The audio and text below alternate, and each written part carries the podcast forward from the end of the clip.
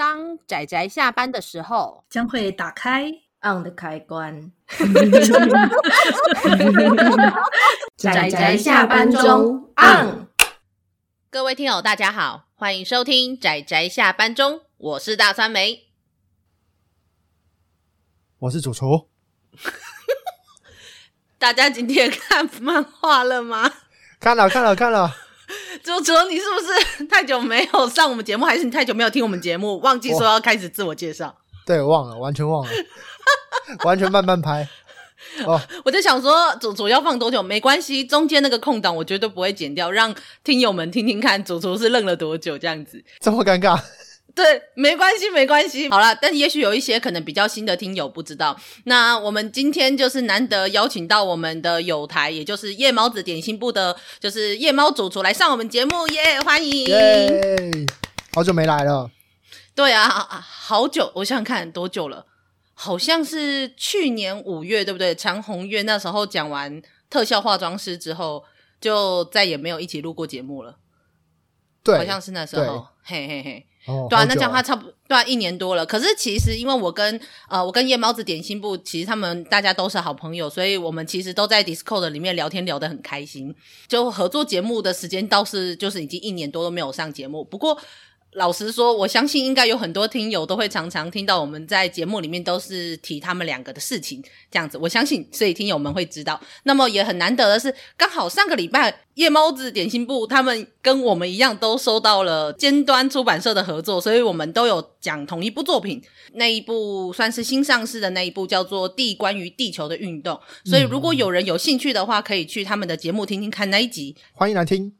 对，欢迎欢迎来听。但是对不起，我们先把那部作品摆旁边。嘿，我们今天有我们这一次的主题，我们今天要讲的这部作品呢，刚好没有错，就是大家有听到我礼拜二的时候有讲过说，说因为我们要配合鬼月，所以我挑了好几部有阿飘的作品。那今天这一部作品，就是也是一个有阿飘的作品，不过这个阿飘跟是飘着的，对，是是飘着的。对啦，对啦，我们算是森林，也算是一种阿飘，你说没有错吧？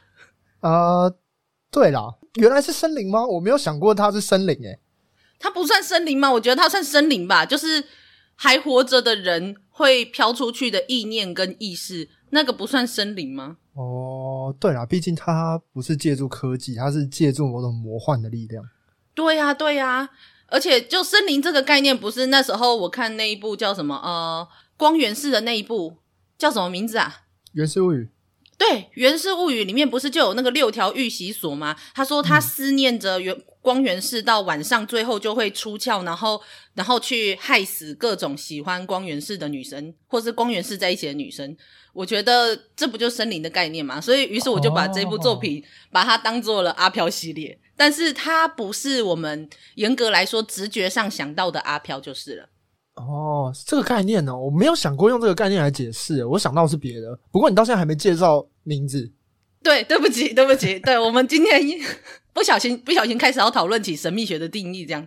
好，那我们今天要讲的这一部作品就叫做《入夜之后的我》。嗯，入夜之后的我，这真是一部看了名字都不会知道到底在讲什么的作品。听起来好像是什么呃晚上跑出去玩或者什么做色色的事之类的，但完全不是。等一下，做色色的事是只有你会想到吧？其实我也没有想到什么色色的事情。那这部作品呢？它其实在日本只有有就有四本完结了。它的故事其实不大，嗯、然后规模其实也蛮小的。但是我们对没有错的，就是我们台湾非常善良的出版到了第三本，然后它总共四本完结，所以我们就等着看第四本什么时候会完结，会代理这样子。但是我们今天要讲的这部作品，要先请主厨介绍一下剧情吗？好啊，简单来说，这个男主角阿和，他叫阿和，对不对？对，小何。那这位小何呢，他是一位呃上刚上大学的大学生。那这故事背景呢，是发生在他这个他平常是一个就是有点呃两光两光，然后会装白痴搞笑的一个人，但实际上是一个城府有点深，然后充满着苦大仇深的一个情绪的人。苦大仇深。对，对吧？对，因为是没有错。多年前呢，社会上有一起案件，是在讲一个女子高中生吧，遭人就是掳人，就把她掳走，性侵，然后之后杀害，是一个非常大的社会案件。但是这三名嫌犯呢，因为他们是呃未成年人，所以他们受保护起来，所以这个社会都不知道这三个人是谁。那他就殷殷切切的等着这三个人终于出狱之后调查他们，然后想要为他的就是姐姐报仇。这是一个复仇剧的故事。哼哼哼，因为当年那个受害者就是这个望月和，就是男主角他的姐姐。嗯。有趣的是，就是他有想着要绕过警方，用非常完美犯罪的方式去做他的报仇，而他也认识警方，就是警方这多这几年来都一直有在关心着他们家，毕竟这是一个非常大的社会案件。是在这些犯人放出来之后，他也有警方也有跟他说，就是哎，这些人在什么时候放出来？这些人在什么哪里？可是他们没有去讲。私人的一些情报，就是他有符合，就是一些司法上的程序跟一些规范。嗯嗯，没有错。但他们也料到，就是这个小何，应该说其实只有一个啦，就是有一个非常聪明的警察一直在盯着他。这个警察叫三角。嗯，是。对，他是一个有点像非常高知识型的警察，非常感觉很会破案的刑警。是。对，然后就一直在殷殷切切的跟他说。就是不要，就是冲动，不要去犯罪，放下来比较重要。这样，一方面啊，也是这个男主角他在读的大学的学科是犯罪心理学，所以他其实是蛮有机会走上就是这个道路的。所以他也看好这个年轻人，希望他不要误入歧途。是没有错。那我可以就稍微再讲后面一点点，对不对？因为要讲到重要的设定。对，我们要讲到那个阿飘设定，不然的话，大家就不知道为什么我把它放在阿飘系里。对，好，那总之呢，他就去想办法报了仇，但是他失败了。他跑去找上对方之后，被对方毒打一顿，然后还就是非常严重的全身就是骨折啊什么的，所以他就在医院躺了很久。可是他在医院躺的时候，他发现他觉醒了一个能力，因为他他躺是因为他这种打成重伤快死掉，就是加护病房插气管的那种。但是是是。在这个可能生死之际吧，他觉醒了一个能力，就是他可以在 梦中把自己的灵魂跑出来，或我不知道可不可以称之为灵魂，但总之他就跑出来，然后他可以看到别人如果正在做梦的话，他可以进到那个人的梦中，是，那他可以在梦中杀死那个人，然后那个人也会死掉，或者他做了什么事，那个人也会反映在他的身上，对，因此就是他想要借由这种方式，就是在梦中。杀掉对方，因为大家知道的是有很多东西可能不见得你物理上有受到伤害或是冲击，可是当你的脑袋中有受到冲击或伤害的意识的时候，你的身体有时候也会反映出一样的状况。那么，嗯、所以这个主角嘛，和他望月和，他就可以使用他的算是这个算森林啊，那森林去侵入他人的梦境，然后对他人梦境中的他人去。执行一些伤害的时候，就会等于说他绕过了物理上的状态去把人杀死。嗯，然后他就用了这个方法，想办法去继续完成他的报仇。对，而这个三角呢，也是一路追着他，想办法阻止他。嗯嗯嗯嗯。然后再加上这三个人，哦，对，这三个坏人的，对对坏人，对，真的是坏人。这三个坏人呢，他也要想办法跟他们斗智。虽然感觉会犯这些。这些犯案人可能是不聪明的人之类，但实际上，呃，人性是有，就是当他坏到一个极度的时候，他如果比你狠，他可能会做出很多你无法预料的事，所以他要想办法对付这些人。对，而且这个能力也同样的，就是是在睡梦中执行的嘛，所以同样的，这个能力其实也是有一些些他的限制。如何在这个限制中，然后跟警察的追捕中，他要同时可以摆脱掉自己的嫌疑，可是用使用这个奇幻的能力去干掉他想干掉的人。大家有没有觉得这个剧情听起来有一点点的熟悉？我觉得超级像《死亡笔记本》，没有错，超级像《死亡笔记本》。不是只有我觉得，真的，我在看的时候我就说：“哎呦，这跟《死亡笔记本》好像哦。”这种力量是难以被定罪的，可是他其实有蛛丝马迹，又可以想办法，只要证明这个东西的存在，他还要想办法去找到它的规则，就可以攻克它。追查他的人就有这个聪明才智，一路这样子追踪他。嗯、我觉得这件事情蛮有趣，还设陷阱之类的，我觉得那个很酷。对，对，对，对，对，对。但是我觉得这部作品有一个有一点微微不太一样的是，《死亡笔记本》是描绘。呃，月就哎哎，对，其实我们节目中基本上不讲死亡笔记本的。我上一次提到也是跟主厨一起录节目，欸、这题外话，蛮有趣的，蛮有趣的。那死亡笔记本里面最主要是月这一个主角嘛，叫他成为了 killer，那他想办法用他的死亡笔记本的能力去杀掉很多他觉得就是他可能收到很多资讯，就觉得这个人该杀。可是，在某种程度上，嗯、大家会觉得这种状况是已经有点偏向于。呃，对，就其实老实说，对，这就是私刑。但是如果当你回到这部故事的时候，我觉得这部故事它踩在踩在一个非常模糊的界限，就是这个主角他没有要像是月一样，他去执行什么像是审判一样的这样的身份，他只是单纯的认为这一些人既然这样子对待自己的姐姐，然后这一些人还不知悔改，所以他们不该活着。嗯。对，他在故事中也是蛮，就是一直有去给他们机会，让他们去检查他们到底是不是真的悔改，是不是真的是个坏人，他才要去下手。可是我觉得这样子反而更危险。就我觉得这部作品某种程度上比很多呃我们在市面上可以看到的犯罪作品来说，我觉得这部作品它有一个非常让我感受到有一种围，你知道，就是那个表符不是有一个围的那种感觉，嗯、就是。它不像是月一样，就是月会让人家觉得说你太夸张了，你根本就是自大、自我中心。所以其实大部分的读者其实不会去认同月的，但是这部作品的主角是会非常让人认同的。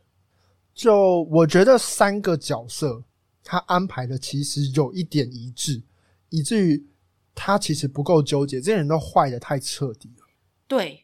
老实说，我甚至觉得说，这是作者他其实很很很不喜欢少年法吧？我觉得 他其实自己也有在讲，就是男主角自己也在讲说，少年法是给这些人改过自新的机会，但变成这几个人在利用的点，讲的好像少年法是一个让大家有机会作恶、有机会做坏事的一个权利，钻漏洞。对，就是他把它变成是大家好像年轻的时候就该去做坏事，因为你成为。就是法律保护的对象，这样子。嗯，是我老实说，我觉得在看这本的时候，我觉得有一个，就是我说我会觉得很危险的地方是，其实这三个人，这三个人，他甚至在故事里面是已经被判决的人，就算他是被少年法保护，但是他某种程度上，他仍然接受了法律的审判。只是当如果一个法律的审判你不接受的时候，你认为这个法律的审判不公平的时候。你会不会认同像这个主角一样去做出这些事情来？这个主角他没有办法在法律下得到他认为正义该有的伸张，所以于是当他发现了他这个呃叫做黄金睡眠，我觉得这个名字有点中二啦，但是 对对对，但是当他发现了他这个能力的时候，于是他就有权利做这件事情嘛。因为在看故事的时候，我们都会觉得这三个人怎么那么怎么那么干，就是该死该死。但是该死的时候，所以于是主角做这件事情。就没有错吗？这很微妙啊！就是如果他已经接受服刑了，他需要悔改吗？这其实蛮挑战这个法律的机制的。我这才是我说的，就是诶，我觉得这部作品某种程度上对我来说有点危险，因为你知道，像现在市面上很多无论是生死游戏，虽然他们。几乎已经不管法律了，可是那是因为他们身处的环境是没有法律的。嗯。可是大部分的读者是不会把那些东西放在自己的生活中的。可是对于少年法的不满，然后对于就是看到里面的人的不悔改，其实，在现实中我们仍然可以看到有很多这种状况。然后在这种状况下，我发现我某种程度上我还蛮能够站在理解主角的这个这个立场的时候。我似乎就认同说啊，我可以理解为什么他想做这件事情呢？然后我就觉得，哎呦，不行，喂 喂！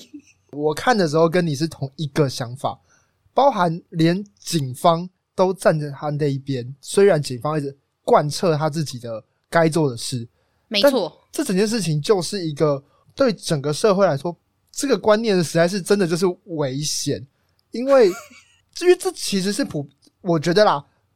他其实在讲的是一个大众都很直觉性的想法，就是以牙还牙，以眼还眼，或者我们觉得呃杀人就是得死，所以这在日本既有的社会也是很普遍的概念嘛，因为他们就是一个死刑还存在的国家，跟我们一样。对，那就我的立场而言，就是这个是世世这个世界，就进步派的思想本来就是呃服刑，然后可教化，当大家尽可能的回归社会，才是一个完善的法律机制的时候，他其实就在挑战这件事情。嗯、没有错。他就是直接摆着说，那如果有人很明显就是看起来不悔改，还利用你这个机制的时候，我们该怎么办？所以你会认同私刑的吗？哦，这种时候。大家知道吗？酸梅味的作品就是我总是看很多各式各样黑暗的作品，很残酷的、很血腥的、很暴力的，我都看。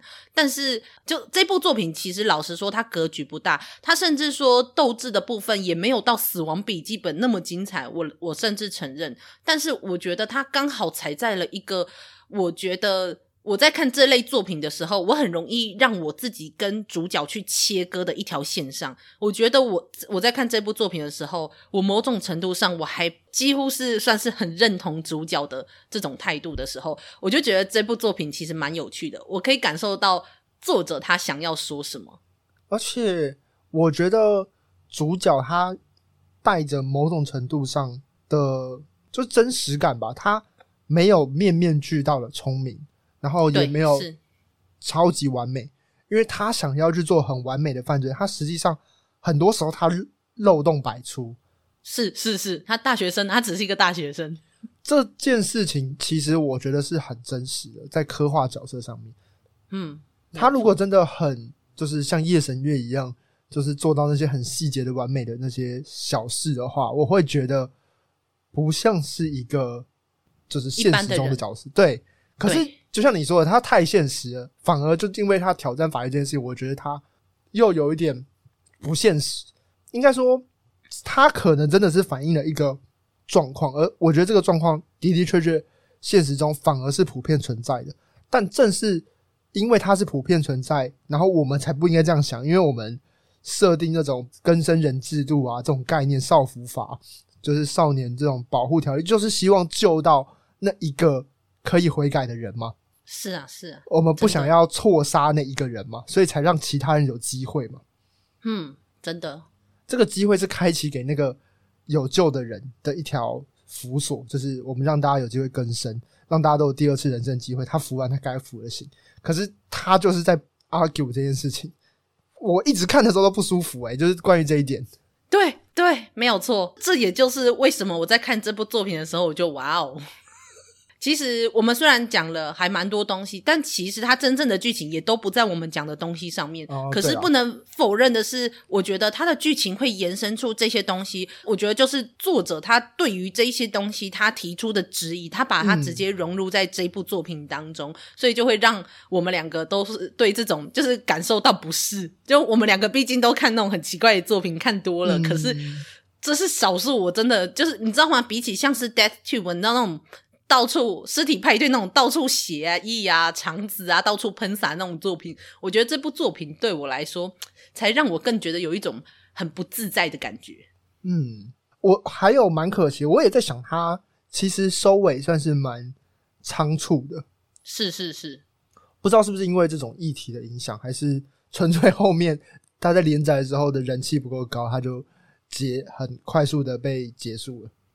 我也不知道，不过我觉得这样结束也好，因为我觉得要是像像夜神月，就是死亡笔记本他们那样子拉大格局的话，那就完全的失去了这一部分，就是我们执着在这个角色身上本身的意义了。就是我们为什么会觉得他跟我们接近，然后跟为什么我会去讨论私刑，就是因为主角他站立在自己的亲人被杀害了。然后，所以他没有办法忍下这口气。然后我们可以理解这种情绪。但是如果像变成像夜神月一样，他开始认为说：“诶，我看到一些资讯，我就觉得那个人该杀；我看到一些资讯，我觉得另外一个人该杀的这种状态的时候，我觉得，我觉得我就没有办法那么投入在他所谓的私刑的这个争议上面，因为我觉得夜神月那个状况，我就是绝对不行的。”哦，对啊，他就是想人想要当神这样子不行。对对对对，那个态度已经跟你认为一个正义没有伸张的状态是完全不一样的了。